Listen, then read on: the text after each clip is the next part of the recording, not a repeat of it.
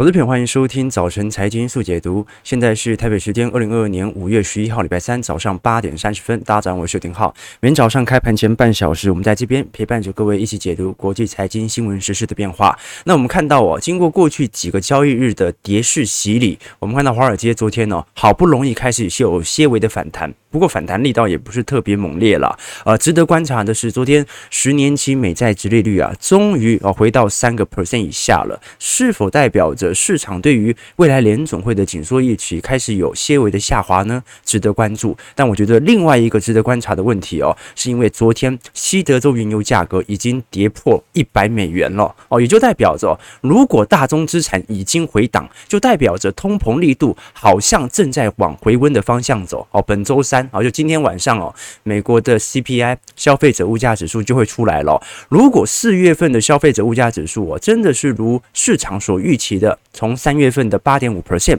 降到八点一 percent，就代表着通膨的隐忧正在消失。如果通膨隐忧消失，那么联总会加速紧缩的那种态势，也许就会能够暂缓，所以我们才看到美债殖利率啊，短期内似乎有一点回跌的现象在。不过，我们看到在昨天呢、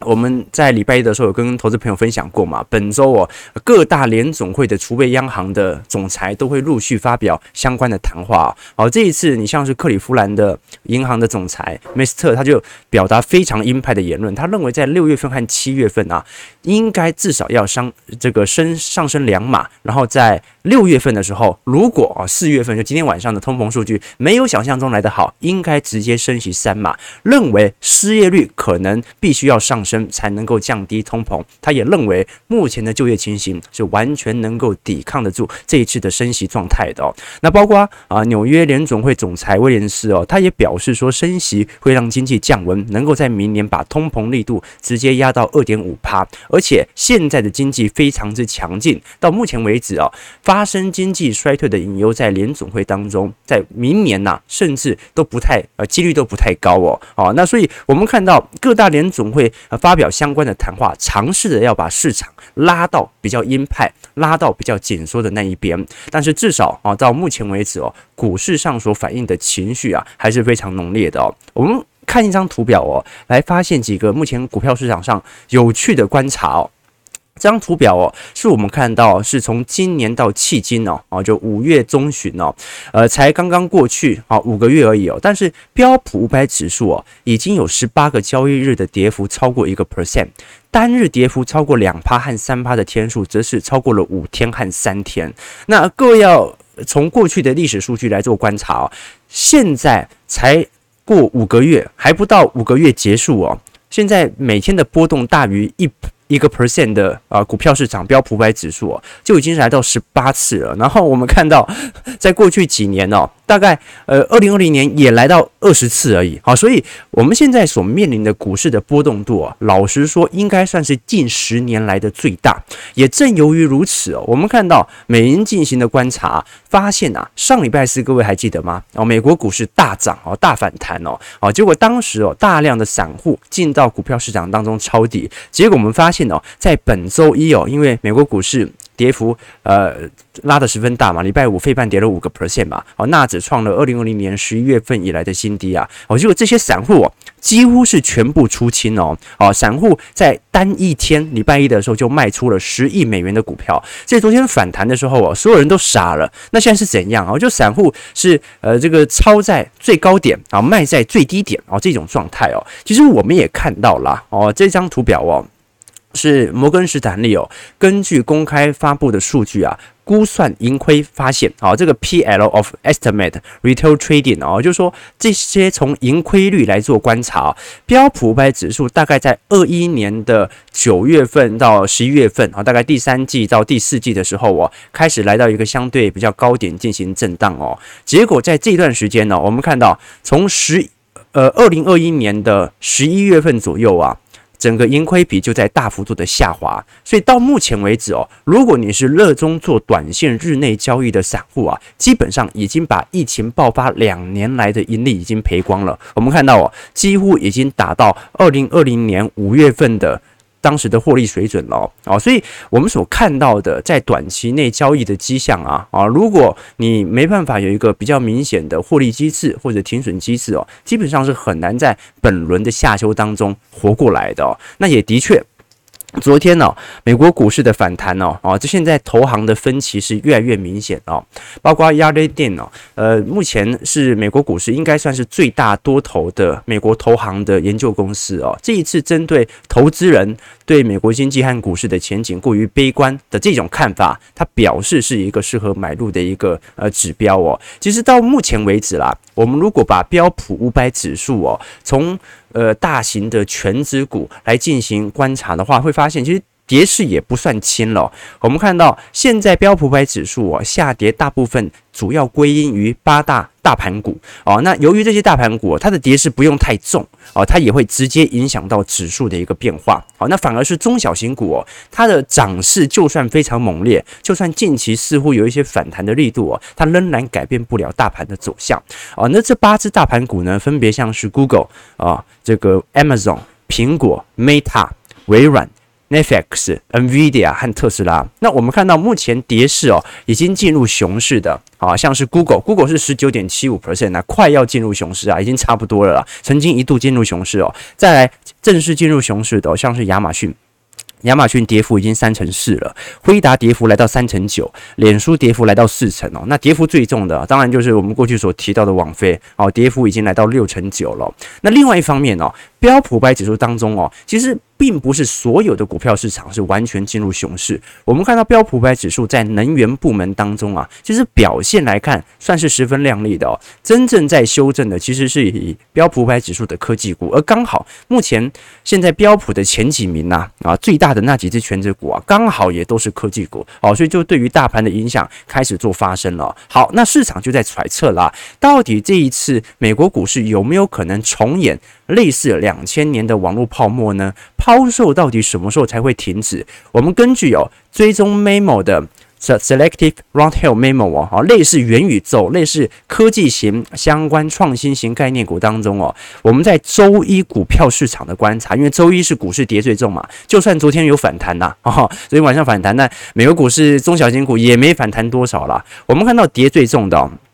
Parent 啊，它是做美国的软体和服务公司哦，一天哦跌幅就两成哦，啊，那主要哦是做一些相关数据以及呃以这个金融机构和政府机构相关做合购的一种 B to B 的公司啊，它最有名的案例就是它曾经用大数据的技术帮助美军啊成功的定位并且击毙宾拉登啊，但是现在跌幅两成啊，那再下看一下。卡普纳啊，卡普纳是做二手零售商的，呃，基本上在线上卖二手车，在过去一段时间哦，美国因为二手车价格的大幅的上涨哦，它也曾经受到非常明显市场上的吹捧哦。然后你像是 Rivian 啊，Rivian 是做那个电动皮卡嘛，大家应该知道。然后 Coinbase 哦，然后做比特币交易所的啦。然后像是 DraftKings 哦，它是做美国的。体育博彩的相关的公司哦，啊，有一点类似台湾运动彩券哦，好，所以我们像是看到 GameStop 啊等等啊，这些股票在周一的跌势都非常之凶猛哦。那就算昨天有反弹，其实完全不代表任何事情哦。为什么啊？因为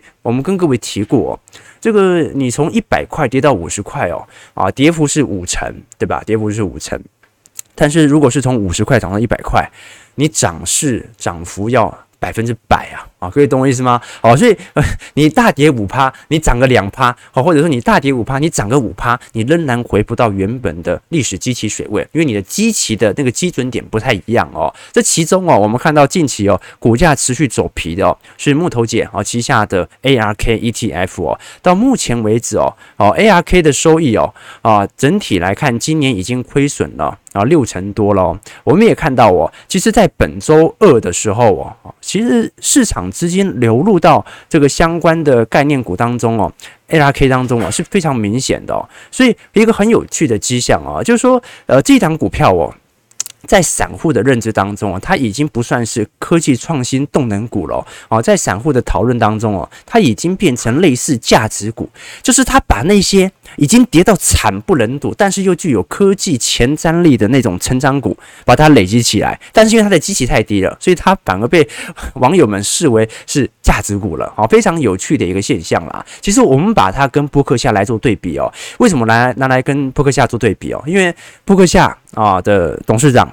巴菲特他是股神嘛，股神巴菲特。哎，ARK。啊，他的创始人木头姐 Casey Wood，她是女股神嘛？哦，我们把她从二零二零年初的绩效一路到现在跟波克夏进行回推，会发现一个有趣的现状哦，就是说到目前为止哦，ARKK 哦，从二零二零年一月份以来的跌幅是七个 percent。好，也就是说，如果你是从二零二零年一月份投资到现在，你反而是亏损的哦。而同期内哦，稳扎稳打的波克夏啊。巴菲特底下的波克夏上涨了三十九 percent 哦，哦，所以现在诶，传统的股神还是赢了新股神哦，哦，所以有时候我们在面对一档基金或者一档 ETF 或者自己资产部位绩效的时候啊，其实在空头的时候是最好衡量到底市场的状况为何的。我们应该啊要用空头的时候来检视自己资产部位的绩效啊，因为多头的时候哦，哦，那就看谁比较大胆嘛，谁比较喜欢赌嘛。越爱赌的人在多头市场啊，越能够会有充沛的报酬啊。但是啊，你越稳健的人呢、哦，才能够在空头市场当中活下来。你只有每一次都活下来，你才有机会进入下一轮的景气周期嘛。好，这个就是我们现在所看到的一个现象在哦。那刚才其实我们有提到说，到底目前科技股的跌势有没有类似两千年？那如果是从呃，全值股的走势来做观察的话，其实完全不像是两千年。但是如果是从中小型股哦，比如说我们把 ARKK 啊的走势跟一九九三年到二零零三年 ARKK 的走势来做观察，哇，其实蛮相似的哦，其实蛮相似的。所以各位理解哦。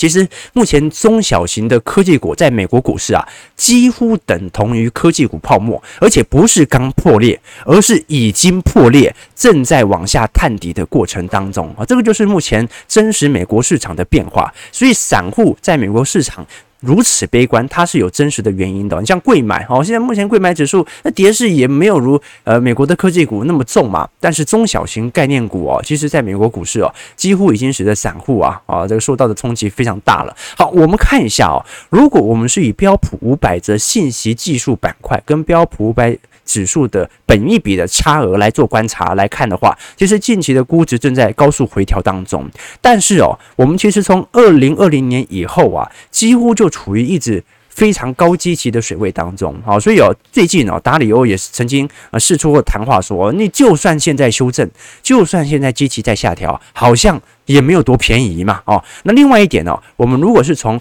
标普五百指数啊。从极端值来进行观察，一样正在高幅度的去估值当中哦。其实我觉得特别值得大家做留意的是这张图表啦，哦，就是它把全球最便宜的二十趴的股票，相对于全球最昂贵的二十趴的股票啊，也就是说，相对于高估值的股票，低估值的股票最近数值正在大幅度的飙升。什么意思啊，投资朋友啊？就是说。由于啊，在二一年的时候，有一些中小型个股已经跌势非常凶的，当时罗素两千就受到非常明显的卖压了，所以中小型股早在一年前就已经开始跌了。那大型股啊，是到最近一个季度才开始跌，所以你看到哦，最近低估值相对于高估值的股票的回购正在大幅度的上升当中啊，但是这个上升不会代表大盘必须往上走。原因很简单，因为影响大盘的是全值股，而不是中小型股哦。好，所以也值得大家来观察一下这个 ARKK 哦，近期会不会有非常明显的反弹现象？毕竟中小型股啊，似乎受到了一定市场的资本青睐，值得大家来多做一些留意哦。好，我们先来看一下美国股市昨天的反弹情形哦。道琼工业指数啊，反而下跌八十四点哦。那主要还是昨天能源价格的走跌啦，零点二六 percent 收在三万两千一百六十点哦，一样在下方边缘哦。持续破底当中哦，那我们看一下标普。标普上涨九点八一点，零点二五 percent 是在四千零一点哦，这个反弹非常无力哦。纳指也一样，纳指上涨一百一十四点，零点九八 percent 是在一万一千七百三十七点哦，啊一样啊，这个反弹非常无力哦。但至少这个收盘没有破前低嘛。哦，费半一样哦，费半上涨七十一点，费半的上涨力度就来得比较猛烈了，二点五一 percent 收在两千九百点哦。因为昨天费半成分股当中啊，AMD 上涨二点七四 percent，辉达上涨。三点八一 percent，高通一点四，英特尔二点一八，应材一点三五哦。那昨天台积电 ADR 是上涨一点七四 percent 呐，啊，受到的资金买盘也蛮明显的。那我们待会会跟各位谈嘛，因为台积电哦，从昨天呃开始正式的传出哦，在明年要正式的调涨晶圆代工价格了。那我们要知道哦，它。今年已经调涨过了，明年还继续调涨哦。好，所以是否暗示着台积电完全没有受到目前晶片需求供应链啊，在未来反转的现象呢？那其实我们刚才提到嘛，费半虽然你看那个 AMD 涨了二点七，辉达涨了三点八，但跟呃前天比起来，前天都跌五趴七趴的，对不对哦？所以我们刚才才跟各位啊，我们做了一张图表给各位做一些解释哦。如果你股票市场从一百块跌到五十块哦，你的这个。五十块涨回一百块，你的涨的这个涨势必须要有百分之百，好，所以现在我们所观察的一个现象是哦，呃，到底目前主底能否达成，而不是期待它有一个反弹的迹象在。毕竟呢，你跌五趴涨五趴，你的指数还是比前波还要来得低嘛，好，所以我们看到哦，啊，这张图表是我做给各位来给各位做一些参考的哦。如果你亏损五趴的话，你要涨回本金所需要的报酬率哦，啊，你的涨势需要五点二六，十趴的话需要十一趴。如果你跌二十趴进入熊市，你涨势必须要涨二十五趴哦。如果跌到三十趴，你的涨势需要四十三趴。所以，投资朋友，费城半导体指数目前呐、啊，从高点往下跌，已经跌了三成了。所以，它需要多久啊？它需要多少的报酬率才能够涨回费半的最高点？它涨势必须要四成三。好，所以各位可以理解到啊，整个股票市场的估值哦，目前仍然持续的下调当中。好，那这个是整个股票资产的变化。我们聊完股市，稍微来聊一下汇市的概况哦。目前汇市哦，不止台币不乐观，好，其实其他新兴市场的货币也不是特别乐观。哦。我们看到，不管是日元啊、韩环，还是这个，其实港币有相对来看哦，正常来讲它是跟美元挂钩的啦，哦，所以照来讲它不应该跌得这么凶，但是目前受到的承压也非常来得明显了，包括啊印尼盾，包括台币啊，包括这个印度的卢比哦等等人民币啊，目前所受到的全球的承压力道都非常来得大哦。现在根据巴克莱银行的预估哦，按照美元指数目前来到升息的呃。最鹰派的时期哦，美元指数还有可能再上涨个两趴三趴。那正常来讲哦，美元指数它不会一路升到升息周期结束了哦，你不可能美元指数一路升到二零二三年，不太可能，不太可能哦，因为呃利多它会事前反应，利空它也会事前反应。好，就是说如果市场都知道它会升息，那市场会提前做多美元，所以当升息周期还没有结束的时候，美元指数的多头。可能就会来的见顶，那加上美元指数啊，现在在短期内跟十年期美债殖利率啊，它具有高度的联动性啊。你像呃前两天呃十年期美债殖利率有一点见顶下弯的迹象在嘛，短期内美元指数也有可能会见顶哦。但巴克莱银行呃巴巴克莱银行的预估啦，认为美元指数在今年还会上涨个大概两个 percent 到三个 percent 哦。那由于美元体系的上涨哦。啊，相对的货币哦，你包括发达市场的货币哦，包括这个纽西兰啊，包括澳洲，包括欧元区啊，瑞士克朗哦，啊，日元等等哦，目前都在持续的受到承压当中。那也由于啊，目前全球的通膨数据啊，只有美国有第一个见顶的迹象在。你包括台湾，你包括呃欧元区哦，到目前为止都还无法肯定四月份 CPI 一定会见顶哦。啊，加上美国自己也不是百分之百确认呐，啊，所以哦。目前由于美元的升值力度啊，持续的把美元美国内部的通膨力度向外支出啊，向外推出啊，这个美元升值就代表着货币升值，购买力变强嘛，那它就会压制通膨力度哦。那本国内部贬值哦，你像欧元贬值，像日币贬值哦。货币贬值等同于通货膨胀嘛？好，所以我们看到哦，如果把美国贸易加权指数来做观察的话，目前金融全球呃全球的金融状况啊，大概是二零零九年以来的最紧的时期。什么意思啊？就说大量的资金，不管是做避险的啦。还是真的是因为升息回到美国本土的啦。现在全球的呃相关的资金状况是非常紧缩的，就大量的往美国本土来进行输送哦。那即使大量回美国本土输送，我们还是看得很清楚哦，资金并没有流到美国股市身上，而是流到那些跌得很深的美债身上来进行抄底哦。而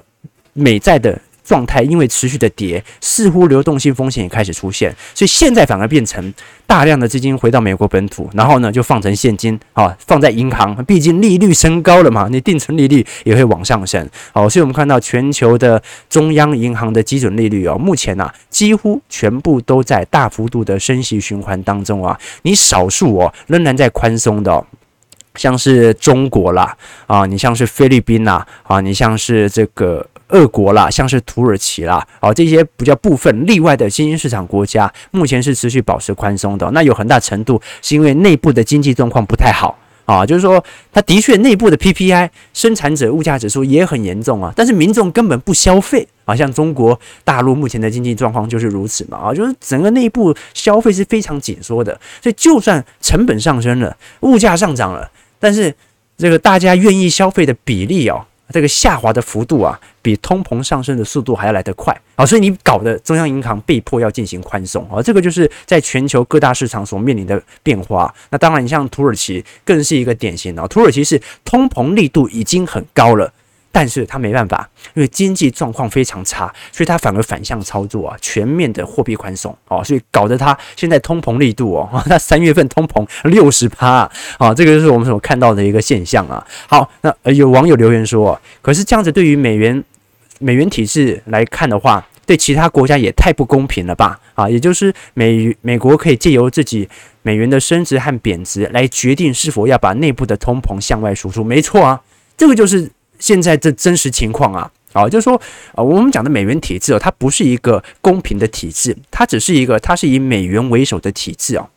所以，一个系统它想要呃往公平的方向走啊，那么美元就不能由美国人来决定它的发行或者这个缩减，对吧？这以前。大家都听过一个故事嘛，就以前有一座庙，然后里面住七个和尚，每天呢他就分食一碗粥。那负责分粥的和尚啊，总是会自己多盛一点点啊，其他人就只好挨饿。后来呢，他们就想说要怎么改变这个制度哦。啊，第一种方式就是轮流分粥，就每一个人一周只有一天能够吃饱，其他六天都得饿肚子啊。于是大家就推举那个德高望重的方丈来分粥，时间久了还是出事，方丈还是接受贿赂，而且自己多盛一点。然后这个时候就有一个小沙弥，他就提议大家还是轮流分粥吧。好，但当天分粥的和尚要吃大家选剩的最后一碗粥哦，就是他分七碗粥，那么他要等到最后一个人才能选，而最后一碗粥他才能够选走哦。很神奇的是哦，这个提议会让和尚们每天都吃饱。所以什么意思啊？就是说真正能够让系统迈向公平的。你就应该要自己最后再来做选择啊，就像呃现在美元体制一样，你如果真的要让美元体制公平哦，那就不应该由美国人来决定现在美国到底要升值还是贬值了，对不对哦？所以各位理解哦，这个就是全球金融市场的真实概况啊，钱呐，在这个世界上啊，没有什么公平的问题啦啊，全球都是为自己的国家的人民来追求利益啊。啊，或者更具体一点讲，为自己国家的资本家来追求利益啊！好，所以我们啊无法这个这个让自己成为领导人，但是我们可以学习资本家的思维嘛，是吧？好，八点五十三分哦，我们看一下台北股市的方向。呃，台股，在昨天受到美国股市重挫的影响哦，昨天是一度大跌超过三百点啊，不过昨天留了一根。很明显的下影线哦，哦，昨天在盘中之后啊，整体的买盘效应哦，啊，开始明显的回升。哦，这中场居然小涨了十二点，收在一六零六一哦，哦，三大法人是呈现非常明显的土洋对坐哦，现在其实台北股市哦，还是有一点加速赶底的意味在啦，你说落底了吗？打一根钉子好像也不代表任何事情吧，啊，唯一好处的是昨天台币稍微走升了。啊，昨天新台币哦，呃，回到相关二十九点四块左右。有哦，不过其实外资在买卖超的调节，它也没有非常明显的变化啊。昨天虽然呃台币走升，台股收涨，但外资还是卖了十六亿哦，投信还买了一点七亿哦，所以投资朋友可以理解哦。昨天关谷又进场护盘了，好，又进场护盘了，好，那其实，在全网台积电方面呢，最早曾经跌幅来到三个 percent 左右哦，来到五百零五块哦，所以现在台积电其实也算是面临五百块的呃保卫战哦，最终是收在五百一十八块哦。但是还是一年四个月以来的新低价啊，所以昨天台积电哦，虽然公布了四月份的营收哦，今天恐怕也不是特别乐观哦。我们看到现在开盘前台指期哦，仍然是走跌，跌个九十三点、九十四点左右哦，所以所受到的承压力道还是蛮大的。就算昨天台积电 ADR 有所上涨，不过现在肯定啊，这个纳指盘后哦，或者说美国股市盘后哦，表现的这个反弹力度也不是特别好。我们看到台积电在昨天四月份的合并营收是一千七百二十五亿哦，比上个月增加了零点三 percent，也叫同期增加了五十五趴哦。所以昨天啊所公布的四月份营收报告，它是历史最高哦，历史赚最多钱的一个月哦。但问题是什么？问题是哦，其实台积电。比我们想象中还要赚的更多，因为现在我们所看到的台币汇率来计算台积电在四月份的营收是用二十八块多来做计算的哦。这台币现在都贬到二十九了，所以老实说赚的钱应该要更多才对哦。但是现在我们来做观察，呃，台积电即使释放再多好的财报，仍然敌不过景气的下行趋势哦。我们都看到昨天呃市场传出台积电啊即将要在明年一月一号哦再度的调涨晶圆代工价格，这一次幅度大概在六趴。左右哦，大部分台积电的客户都已经证实哦。那台积电当然呢，根据以往往过去的惯性，它都不会针对客户的涨价呃产生任何的评论哦。但如果台积电持续的试出这种利多，但是股价不去呃上涨的一个情况底下，几乎就肯定了，目前整个全球啊已经被系统单、被景气下行的周期所干扰，财报的用意其实已经不是特别大了。好，所以我们聊比较多总经的原因，就是想要告诉各位啊，在呃，股市有一个大方向的确立下，你研究财报是没有任何的意义的啊！就跟我一早有看到一位投资朋友留言哦，是哪一位啊？啊，这个 Toto Totoro 说，这个薪资高涨增加通膨，所以联总会要加速升息。那为什么不能说薪资高涨可以预见民众的消费力增强，所以股市应该要上涨，因为他买的东西变多呢？果然走空时什么理由都是利空，没错。没错，这就是我们一直跟各位投资朋友分享的，在多头市场上，所有消息都是利多；在空头市场上，所有消息都是利空。好，所以利多利空纯粹看你用什么角度去解释，而你无法改变的事情是，景气就是会有自然的周期。所以研究这个周期，远远比你判别什么是利多、什么是利空、什么时候会发生利多、什么时候会发生利空还要来得重要啊！这就是我们跟各位不断来跟各位做一些探讨的。好，那明天呢？因为就是红海的法说了，我们很久没有聊红海了。啊，毕竟牛皮股嘛，就股价就是盘，然后散户人数很多，所以呃，过去市场对于红海的关注度哦，虽然它始终是一个大型全值股，但是受到市场的关注始终不高，加上它的现金股利殖利率啊，也没有亮眼到金融股的程度，而股价也没有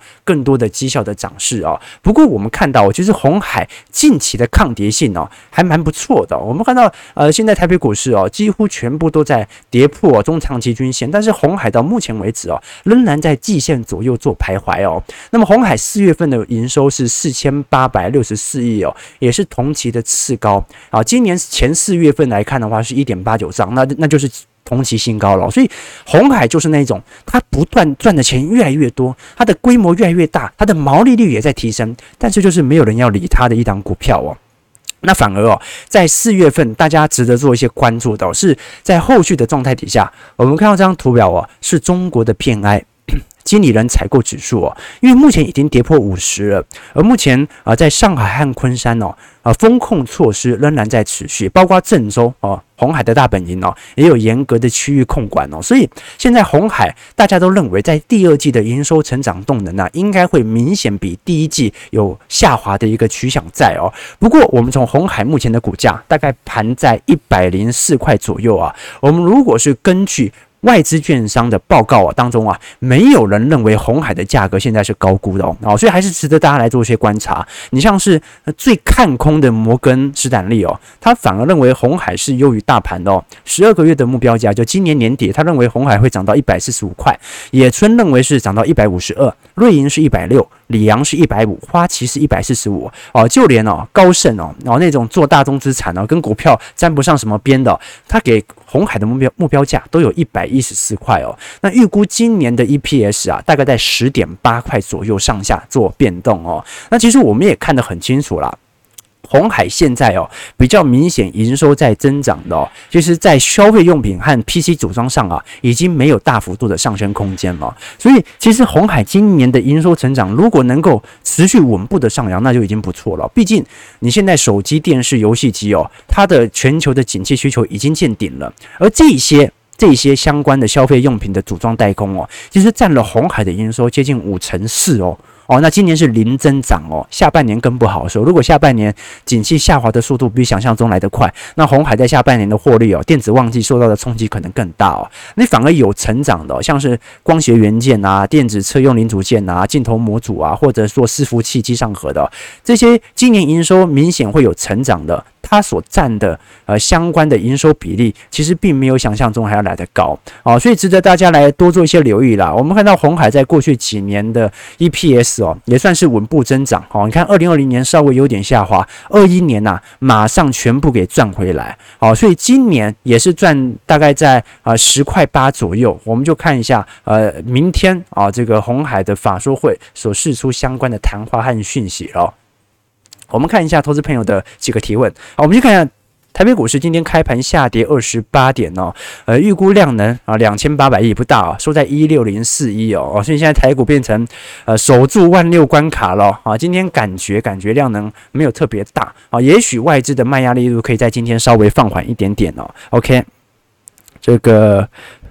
罗宾洛说：“游戏机见顶，我到现在都还没买到 PS Five，而是这样子吗？是这样子吗？啊，我可以研究一下，到底红海有没有做 PS Five 啊？呃，这个 A A 说，想财富自由的可以赌看看 CPI 有掉下来。哎，观朋友有没有发现一个很有趣的？”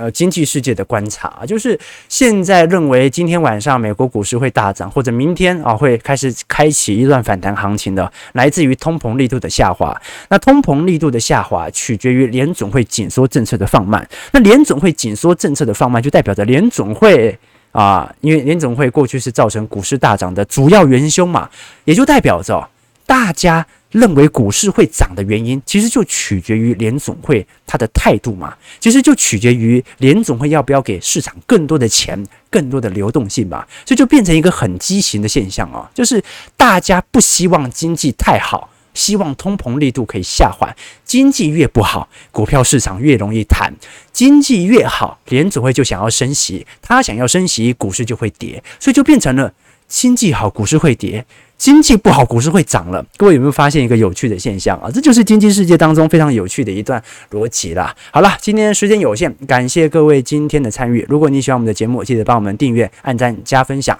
如果有更多想要了解的话题，也可以来到我们的会员系统网站里头。除了有我的资产部位的操作变化啊，有每一个季度啊，所以可以听到的听友会啊，针对每一个季度的行情来进行啊资产上的一个推演。那包括有一些专题影片、宏观的基础报告以及一些基础的系列课程都提供在我们的会员系统当中，提供给大家作为一些参考喽。好，那记得帮我们订阅、按赞、加分享，我们就明天早上八点半早晨财经速解读再相见。祝各位投资朋友看盘顺利，操盘愉快。